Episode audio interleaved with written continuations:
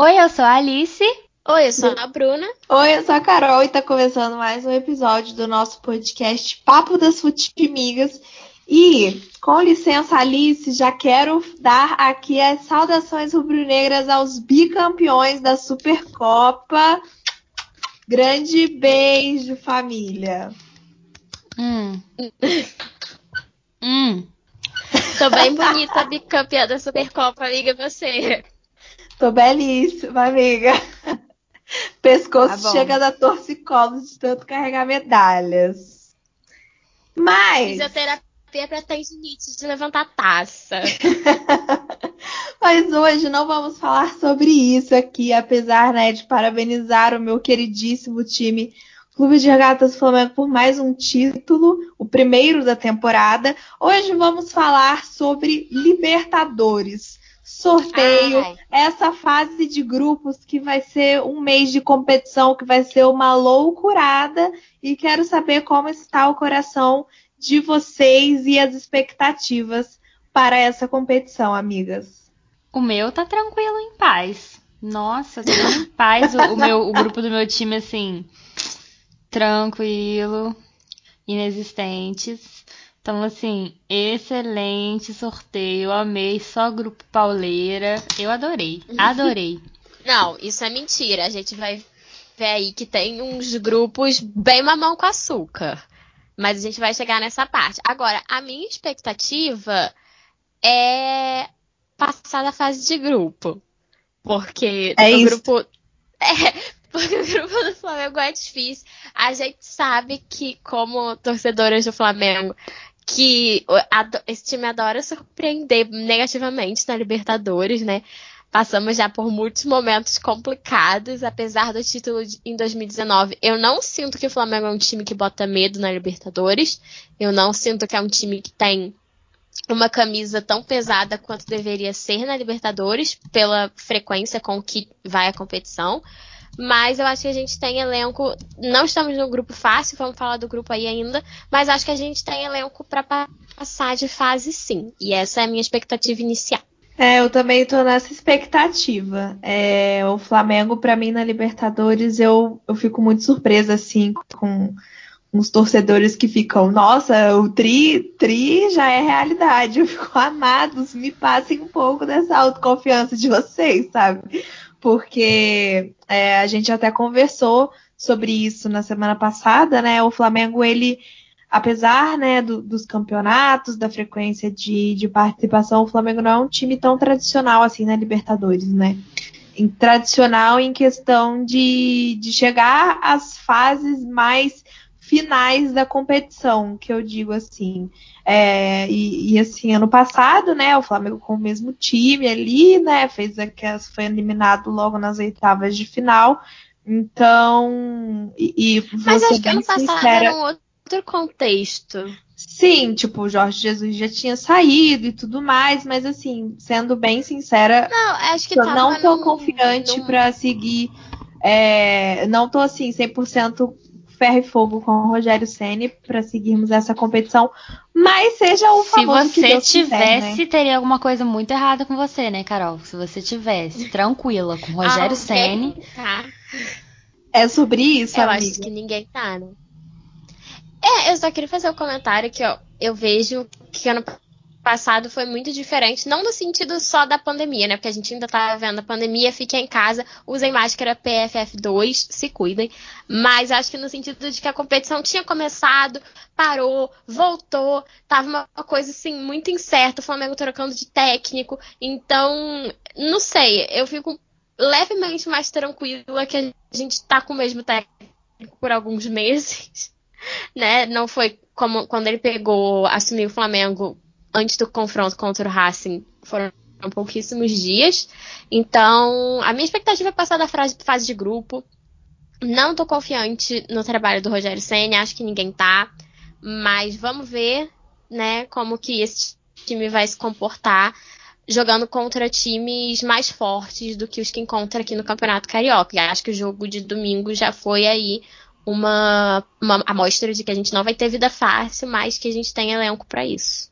É, eu queria parar para enaltecer mesmo o jogaço que foi domingo. Foi um jogo de futebol muito bom de assistir, assim, um jogo com emoções do começo ao fim, lances inacreditáveis dos dois lados né, tivemos aí o, o, o, timinho do Palmeiras bem boquinha suja e o juiz não economizou cartões, inclusive com o Abel, que estava desde o começo do jogo meio louco da cabeça lá já.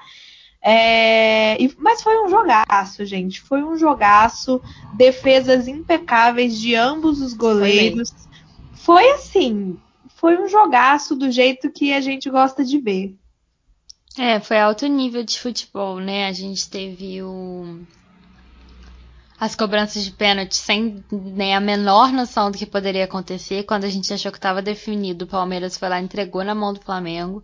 E mesmo assim, né, continuou totalmente indefinido. Então, assim, foi um jogaço de futebol que eu, infelizmente, não pude acompanhar ao vivo porque estava dormindo. É, Esqueci totalmente de que o jogo seria de manhã e não 4 horas.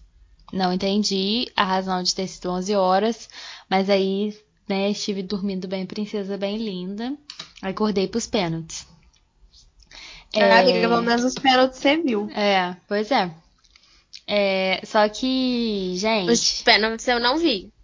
Como Só estão Palmeiras e Flamengo na Libertadores? Vamos lá então. O que, que acontece? Eu estava ao vivo no dia da transmissão, na sexta-feira, né, com os meus amigos da torcida web lá de Vídeo Fora, né, os meus amigos da Facul, cobrindo aí o sorteio. Então eu tenho um caderninho aqui com os grupos anotados, porque eu sou uma menina, meninas organizadas, tá, gente? Então, vamos começar pelo grupo A, que é o grupo do Palmeiras. Ela faz a matéria dela, né? A jornalista. Ela faz a matéria dela. Vamos começar, amiga. É, gente, temos Palmeiras como cabeça de chave. Defensa e Justiça da Argentina, que não aguenta mais enfrentar o Palmeiras, né? Já tá uma coisa que já tá um pouco repetitiva essa partida. Mas Defensa e Justiça deve estar tá querendo dar uma ganhada aí. Universitário do Peru. E o vencedor do confronto entre Grêmio e Independiente Del Valle. Com meu espanhol aqui pouco praticado. É, mas enfim, Grêmio Independiente Del Valle. O que, que vocês acham? Primeiro, primeira coisa, que que, quem que vocês acham que vai passar desse confronto? Espero que, se, que seja o Independente Del Valle. Eu também. É, o não, ranço na voz sério. do ser humano é impressionante, né? Mas eu espero realmente que seja independente Del Vale. Eu é. acho que se para deixar o grupo mais difícil, qualquer um dos dois serve. Mas é, o Grêmio teria uma rivalidade aí mais nacional. O Independente Del Vale apresenta a questão ali da altitude, do campo, do mas campo é o jogo, a partida a partida contra o Grêmio, ela não aconteceu no campo do Independente Del Vale, né? Que eles geralmente jogam por causa de questões aí da pandemia. Então, até que ponto eles trariam essa dificuldade aí? Não, não dá pra gente dizer. Então tá. Então tá. Agora que eu perguntei do confronto, o que, que vocês acharam do grupo em si? Fácil. Eu não achei fácil. Eu quero não. saber a gente já viu que o Defensa e Justiça não é um adversário muito páreo, porque o Palmeiras fez um jogo horroroso e conseguiu ganhar. Sim. O Universitário é de onde mesmo? Peru, amiga.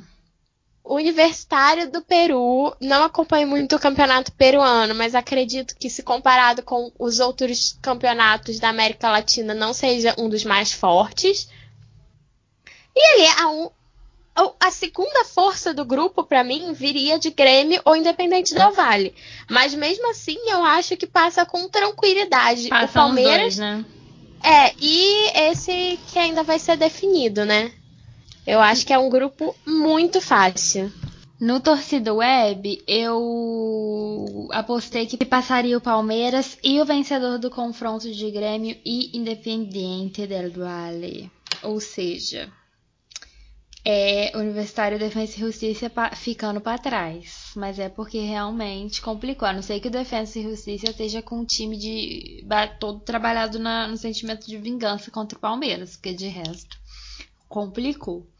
Então vamos até o grupo B, que para mim é o grupo mais fácil de todos.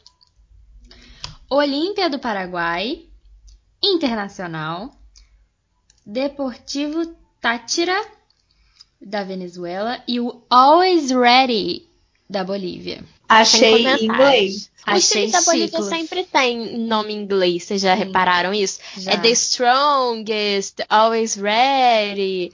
Sim. Enfim, é um conceito boliviano aí. Internacional passa também com uma certa tranquilidade. É, fácil, gente. Não tem, não tem outra palavra para definir. Eu acho que essa Libertadores tem alguns grupos muito fáceis e alguns grupos muito difíceis. Tem mais de um grupo da morte, sabe? É, para mim o, o, grupo da morte é o grupo C, a gente vai chegar lá, mas Olímpia é um adversário muito difícil, Inter também. Só que os outros dois não são. Então assim, passam dois é a vida. Então eu Gente, achei por mas isso um grupo bem eu fácil. Sou, eu sou muito assim, a Libertadores, principalmente na fase de grupos assim, ela tem um, um costume de dar umas zebras, sabe? que eu tô. Sabe assim, quando você fica com uma lanterninha acesa num grupo que, tipo assim, beleza, cai no grupo mais fácil que tem, mas vai que rola Sim. uma zebra? Porque Amiga, isso é a cara da Libertadores? É a cara da Libertadores, mas eu acho que esse sorteio não deu nem margem pra zebra, sabia? Eu achei assim, então, né?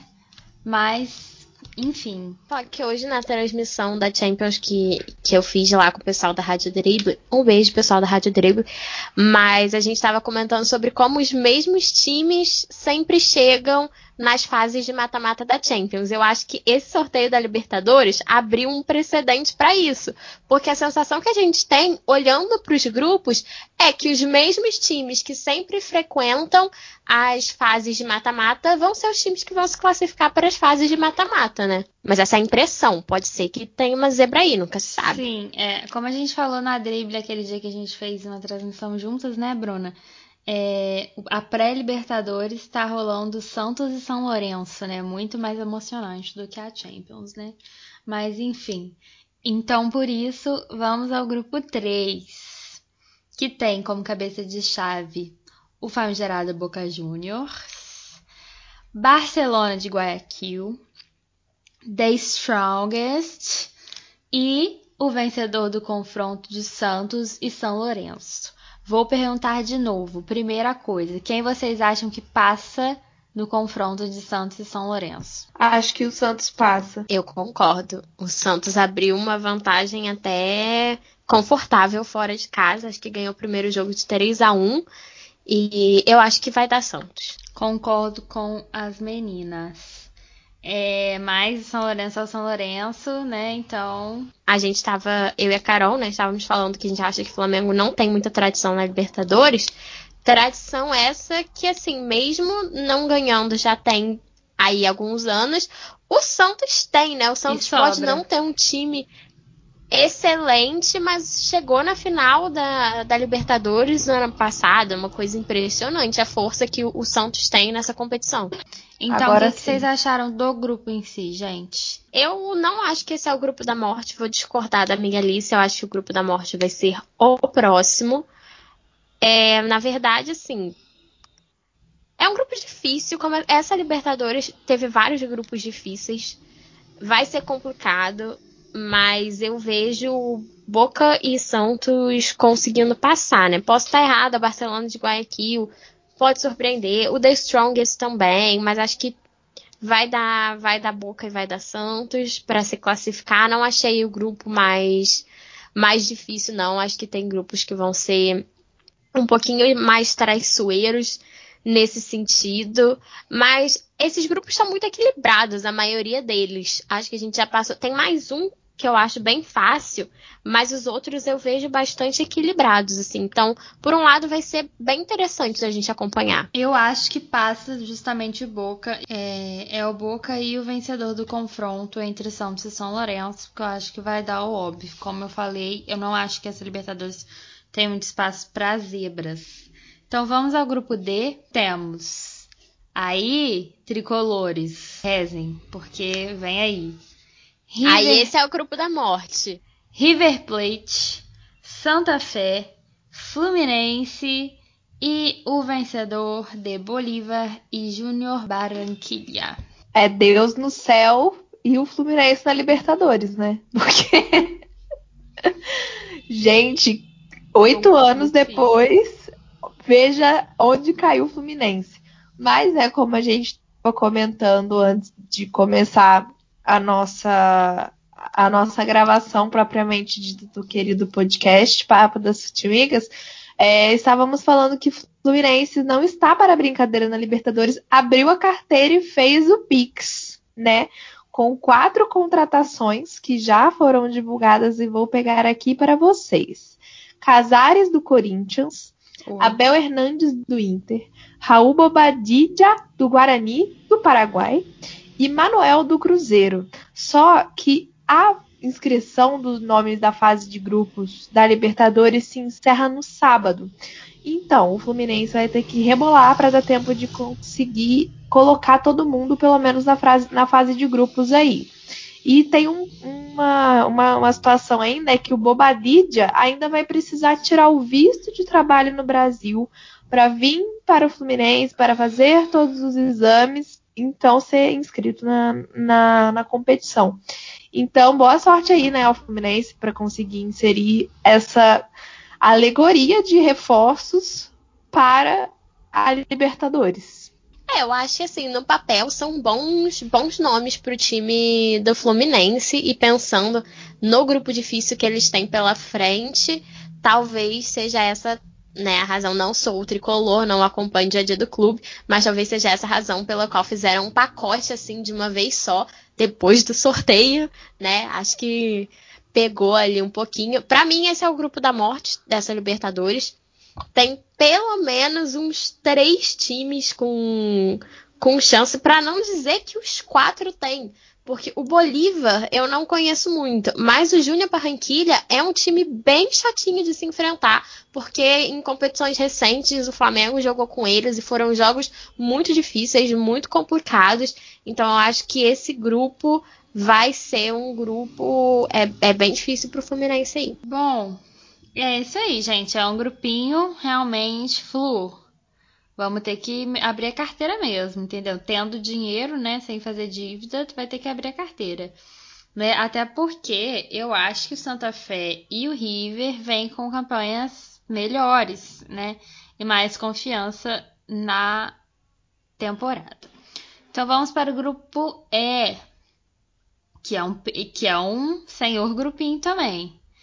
Temos São Paulo, Racing Sporting Cristal do Peru e Rentistas do Uruguai.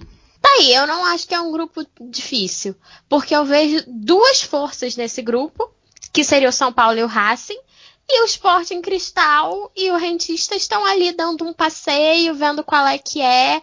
Também acho que pegou um grupo muito fácil. Sendo muito sincera aqui, eu falei isso na live do Resenha Nossa, vou repetir aqui no Papo das Futimigas, que São Paulo deu muita sorte no sorteio da Libertadores e o Rio de Janeiro se ferrou bastante no sorteio da Libertadores. Essa foi a divisão dos astros do futebol. Mas, gente, tem, vale lembrar que nem o Sporting Cristal, nem o Rentista são turistas turistas, assim, estão turistando, mas eles também têm toda a condição de tentar buscar uma vaguinha aí, talvez aí pelo, pelo cagaço, ou sei lá. Mas também temos que que dar os créditos aí aos dois. Não, não é desmerecendo os não, times. Não, não, porque... é porque não é, por exemplo, o caso de Always Ready, entendeu? É, assim, não, não. respeito aí ao Always Ready. Imagina, Always Ready campeão Mas é um grupo bem, Mas, assim, bem do Exatamente, é um grupo bem do, né, tem a princípio os nomes definidos, mas talvez seja o grupo aí que possa vir a surpreender. Carol? Então, ano passado, São Paulo não deu tanta sorte assim na Libertadores, né? Foi eliminado logo, se eu não me engano, na fase de grupos. É... Na pré-Libertadores, amigo. Pré-Libertadores, ah, veja bem, né? Então, é... e, e, assim, eu acho que foi muito que a Bruna falou. Os times São... do estado de São Paulo levaram de bandeja aí o grupo da Libertadores. Deus teve muito carinho ao selecionar ali na hora do sorteio o, o grupo de cada um. Mas assim, quando a gente fala né, da tradição da Libertadores, falando com o Ranço do Racing, porque foi o clube que eliminou o Flamengo no ano passado, é... o Racing é um time, querendo ou não, ele é um time tradicionalzinho na Libertadores, sim. Acho que vai dar uma dorzinha de cabeça. Mas eu não acho que o São Paulo vai ter muita dificuldade para passar por isso, não. Mas, né, Libertadores é Libertadores. E apesar né, da Alice ter pontuado que pelos sorteios podemos ou ter margem para zebras, eu sou muito, tenho muita fé que tudo pode acontecer. Por isso, é isso. Por isso é isso. É sobre isso. É sobre isso, meninas. Então vamos então para o grupo F, que tem Nacional. Não, melhor não. Ah, não, o Flamengo, o Flamengo é o G, amiga. Que temos Nacional do Uruguai, Universidade Católica, Argentinos Júniors e o vencedor de Libertar e Atlético Nacional? Não, Atlético Nacional é. não. É, Atlético Nacional. Atlético Nacional, inclusive, refrescando a cabeça da galera, foi o clube que foi pra final da Sul-Americana contra a Chape, né? Naquele episódio do acidente lá. É verdade, Carol, que eles fizeram, né, aquela, aquela homenagem, né, dos dois campeões e tal. Sim, e, abriram mão enfim, do, do, título enfim. propriamente dito para entregar a Chape, né, e foi bem bonita a atitude deles, inclusive. É, toda aí a nossa solidariedade aí e carinho pelo Atlético Nacional. Eu acho, inclusive, que o Atlético Nacional, passando. O Libertar também, mas o Atlético Nacional recentemente construiu, né, algumas boas campanhas nas competições internacionais. Eu acho que ele passando fica um grupo bem equilibrado. De qualquer forma, eu achei esse talvez o grupo mais equilibrado da Libertadores. Concordo. Eu achei um grupo bem equilibrado e vai ser legal de ver a disputa dos, dos clubes. É, então vamos para o grupo G, que eu faço questão de falar eu mesma, tá?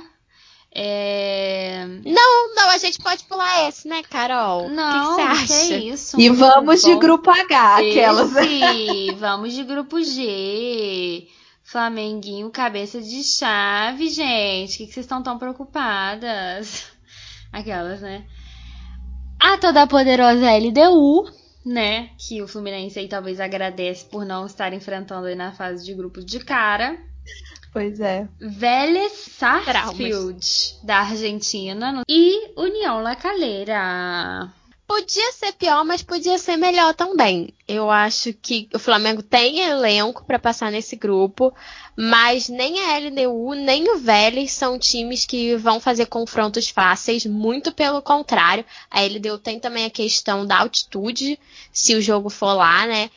Então é um grupo para ficar bem atento aí, para ficar até um pouquinho preocupado, né? Eu acho que o Flamengo tem time para passar, tem elenco para passar, mas que não vai ser fácil, como sempre. Eu não me lembro de já ter visto o Flamengo com o grupo da Libertadores que eu olhei e falei, fácil.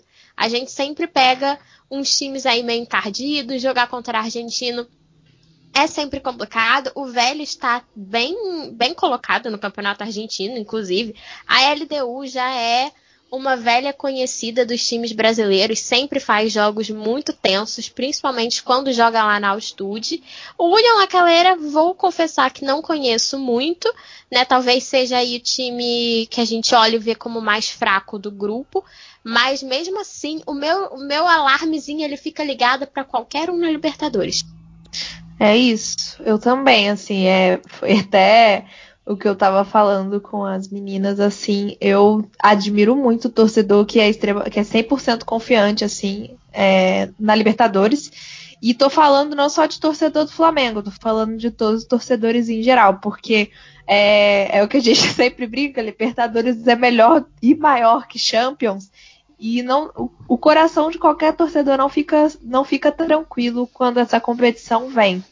Então, assim, é, eu sinceramente consigo, espero, né? A minha expectativa é que o Flamengo possa não cometer os mesmos erros que cometeu no ano passado, assim.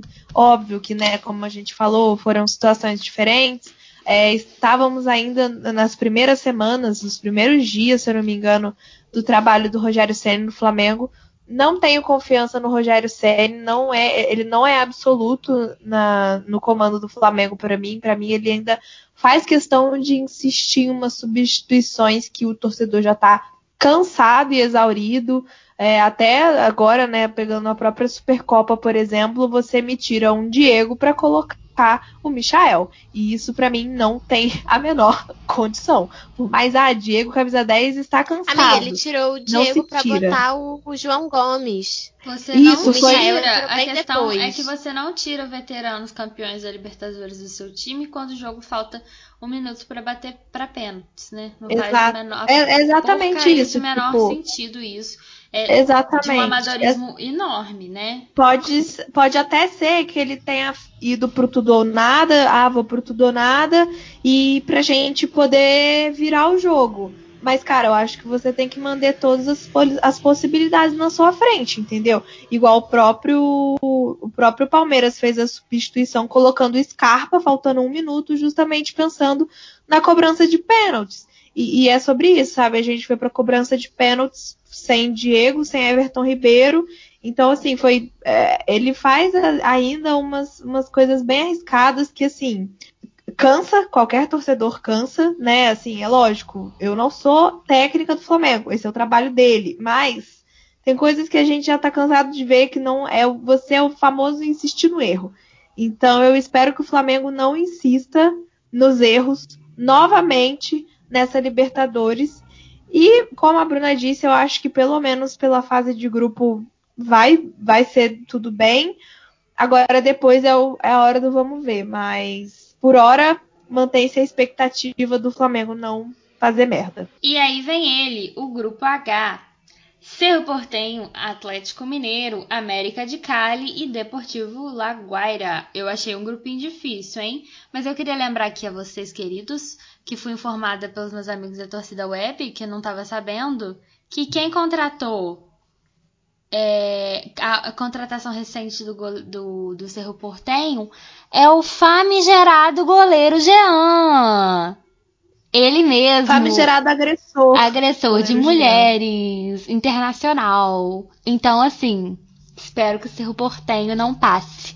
Apenas por questões éticas baseado é. no, no poder do ranço. Esse absurdo à parte de ter contratado um goleiro agressor de mulher, eu acho que é um grupo bem equilibrado, até assim. É o Cerro Portenho, o Atlético Mineiro, o América de Cali. Não conheço tanto o Deportivo Laguaira, mas me parece, de um modo geral, um grupo ali equilibrado também, que não tem grandes discrepâncias. Os oito, os oito grupos, é, da Senhora Libertadores. Lembrando que esse ano a Sula vai ser disputada em grupos, por quê? Porque seria o ideal caso não tivesse acontecendo uma pandemia. Mas como a Comebol ignora completamente esse fato, teremos uma Sula disputada em fase de grupos, com alguns desses. Lembrando que esses confrontos que a gente falou que ainda estão por definir, no caso, amanhã vocês já vão ter um definido, acredito eu, né? Quando vocês ouvirem esse podcast. Estamos gravando agora na terça-noite antes de paredão. Então, assim, é, eu acho que quem perder esses confrontos vai diretamente para a Sula, né? Já tem a vaga do perdedor na nos grupos da Sula. Então, assim, sem campeonato internacional, essa galera não fica. E completando a fala da Alice aí, amanhã, quando vocês. Amanhã, no caso, hoje, quarta-feira, tudo bom? É, quando vocês estiverem ouvindo esse podcast, vocês já saberão é, a galera que ouve pelos streamings já vai saber quem foi o quem levou o confronto entre Santos e São Lourenço. E o pessoal que nos ouve pela Rádio Sintonia Esportiva, às sextas e segundas-feiras, já vão saber do babado todo, porque os dois últimos jogos, é, os três últimos jogos, na realidade, que vai ser Grêmio Independiente Del Valle, Atlético Nacional e Libertar serão na quarta-feira, e o último, Júnior e Bolivar, vai ser na quinta. Então, quando sair esse, esse podcast, vocês já vão estar um pouquinho mais inteiradas aí dos complementares da fase de grupos. Será se vamos ter acertado quem vai passar? Terá? É bom, vocês podem avisar pra gente também, ouvintes, comentar lá no nosso Instagram se a gente acertou ou não. Bolão gente, das futimigas. Exatamente. E, gente, tem uma pergunta para vocês, amigas, e para vocês, ouvintes. E a vacinação dos atletas? O que, que a gente pensa sobre isso? Amiga, muito é interessante absurdo, você né? ter conversado, você ter pontuado essa questão, porque eu, dentro da minha ignorância, não não estava muito ligada do babado e fui fazer o quê? O que, que a gente deve fazer quando não sabe de um assunto? Conversa com quem sabe e pesquisa. E aí eu e a Bruna hoje à tarde conversamos sobre essa questão e Comebol está ficando louca da cabeça, né? É sobre que, isso. Queria lembrar que eu falei sobre Sim. isso em um dos episódios aqui anteriores. Acho que foi da Copa América, que a Comebol ia dar um jeito de fazer isso. Só pra se livrar, né? E poder fazer e poder ganhar dinheiro sem, sem ser acusado de nada. O que é bem, é, o que é bem bacana, visto né, que tá tendo vacina sobrando, né? Assim, nossa. É, realmente. é vacina, né? Assim, a gente mesmo, né, nem sabe quando vai ser vacinada, mas com certeza é a prioridade vacinar o Rony Rusco. Então, assim, a galerinha aí que tem o famoso histórico de atleta, né? Então, assim, é, como é bom, como sempre, surtada, né, querendo promover eventos a todo custo, festeira, que não pensa nos amiguinhos, que no caso dos amiguinhos são a América do Sul mesmo que tá ferrada, né? Por essa decisão da Comebol de interceptar a vacina que já não tá tendo. Mas, enfim, quero a opinião de vocês, amigas. Eu acho um absurdo, né? E aí, entrando assim, rapidamente em outros assuntos, é, essa questão de vacinação privada, infelizmente, vem sendo discutida aí, como se não tivessem questões mais urgentes para serem discutidas nesse país que a gente vive. E eu acho que essa ação da Comembol ela abre um precedente muito perigoso, não só para o futebol, né, mas para esse sucateamento neoliberal que estão tentando fazer com a nossa saúde. Então, em poucas palavras, defendam o SUS, não furem fila, Esperem a vez de vocês, porque é muito importante que a campanha de vacinação seja feita de forma pública e de qualidade. E se seu time está apoiando esse tipo de palhaçada, porque tem alguns clubes que estão, é, faça, faça seu papel de cidadão normal e, enfim, consciente e comente, né, caso seu time, time esteja fazendo esse tipo de posturas, deixe claro que, enfim, você não concorda com esse posicionamento. Porque, claro, se a gente fosse viver para concordar com os nossos times, é, né, em todas as atitudes, ninguém tinha time, né? Mas a gente tem que a gente tem que se posicionar porque acaba que instituições como essa nos representam e ver esse tipo de coisa acontecendo quando não está tendo vacina, não é uma questão de ah, é uma decisão. Não, não tem vacina para todo mundo e deixar gente rica comprar é que vai ter menos ainda. Então, isso é uma reflexão apenas. Gente, e por conta da pandemia, essa fase de grupos da, da Libertadores vai ser uma loucurada.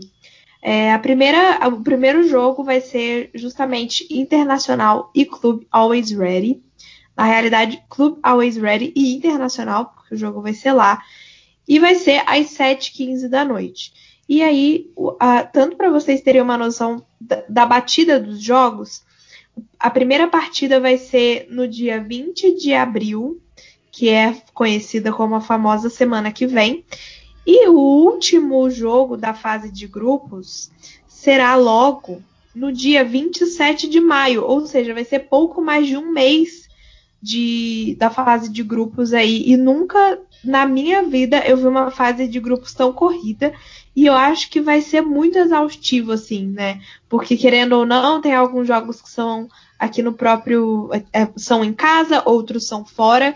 É, alguns países são mais próximos que os outros, então poderia facilitar essa viagem internacional aí.